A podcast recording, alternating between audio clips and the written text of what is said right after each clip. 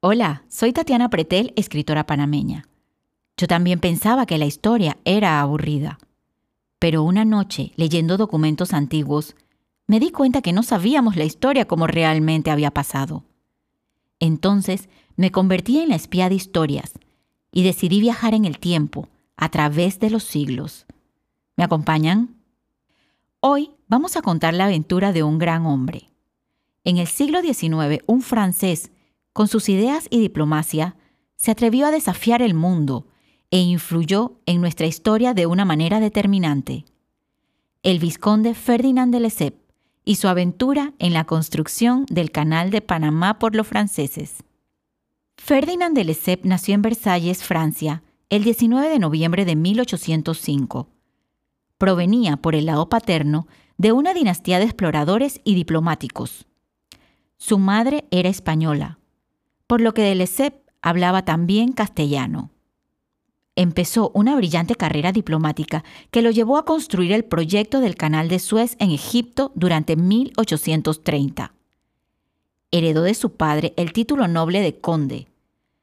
Su hijo mayor Charles nació en Málaga en 1840. Estudió en el Liceo Bonaparte, pero es ahí en donde el chico contrae la fiebre escarlatina y contagia a su madre y a su hermano menor, quienes mueren al poco tiempo después.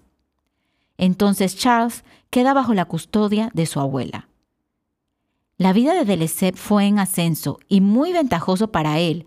En 1854, Mohamed Said, quien era su amigo, asciende al poder en Egipto. Ferdinand de Lesseps, sin ninguna experiencia en construcción, ya que no era ingeniero, ni administrador, ni tampoco financista, se arriesga a construir el canal de Suez. Este reto no iba a ser fácil. Tuvo que enfrentarse a muchas dificultades, pero contó con el apoyo de los virreyes de Egipto y con una ayuda muy importante. En secreto, uno de sus protectores era el emperador francés Napoleón III. Durante la construcción del canal de Suez, los ingleses lo acusaron de estafa y estaba muy mal visto por el gremio de ingenieros. Pero sin dejar que eso lo derrotara, siguió adelante y fue apodado por Julio Verne como genio de la voluntad.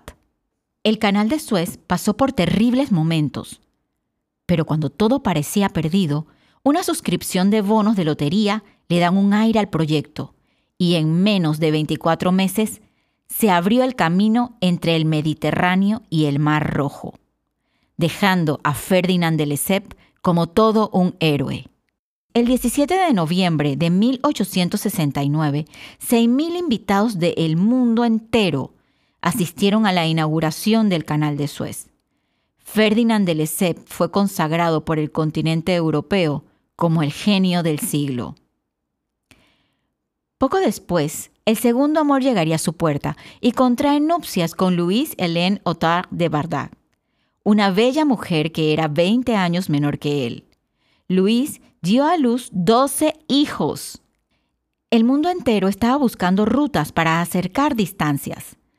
Se hacían varios estudios por parte de los franceses para decidir si era posible realizar un canal por Nicaragua o mejor aún por el istmo de Panamá el 15 de mayo de 1879, el Congreso Internacional de Estudios del Canal Interoceánico acoge a 136 representantes de 26 países. Los franceses tenían 73 representantes, sobrepasando la mayoría absoluta.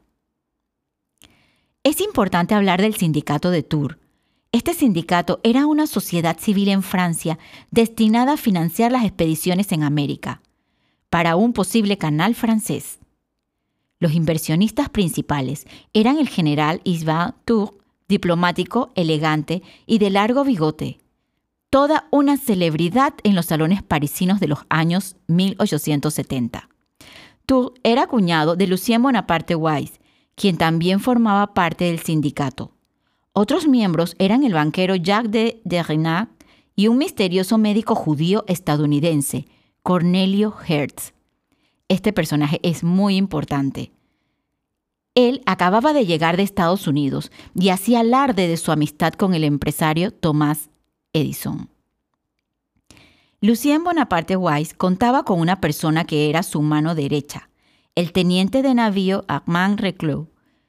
Yo sé que los nombres pueden ser un poco tediosos, pero les prometo que son importantes. Lucien Bonaparte Weiss y Armand Reclus, con 300 mil francos, cifra equivalente hoy a 60 mil dólares, emprenden la primera expedición hacia Panamá el 7 de noviembre de 1876. Lo acompañaron 19 exploradores. Era la estación seca. Esto es bien importante también porque los exploradores se encontraron con un clima que iba a ser muy diferente al que los constructores franceses encontrarían más adelante. La compañía Panama Railroad había terminado de construir el ferrocarril de Panamá en la década de 1850. Tenía una concesión exclusiva de 99 años y los franceses estaban advertidos de no explorar las tierras que ocupaban las vías del ferrocarril. En Panamá los esperaba un ingeniero llamado Pedro Antonio Sosa. Cinco meses se quedó la comisión de exploradores en el istmo, sobre todo en los ríos del Darién fueron atacados por los mosquitos y murciélagos, llamados vampiros. Estos les arrancaban pedacitos de carnes a sus víctimas. Dos personas que eran parte de la expedición murieron. Lastimosamente, la expedición fue un fracaso. Cruzar la cordillera por medio de Darién era una locura. Ninguno de los caminos se adaptaba para construir un canal.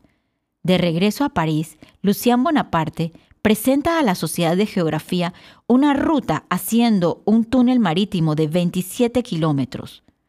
Los miembros del sindicato Tour están preocupados y Ferdinand de Lesseps enojado. Exclama que el canal debía ser hecho en el centro del istmo, justo en los terrenos en donde estaba la concesión estadounidense del ferrocarril y en donde los franceses tenían prohibido explorar. Esta historia continuará. Interesante, ¿verdad? La mayoría de los datos han sido sacados del libro canal francés La aventura de los franceses por Marc de Vanville. Gracias por escucharme y por viajar conmigo en el tiempo a espiar la historia.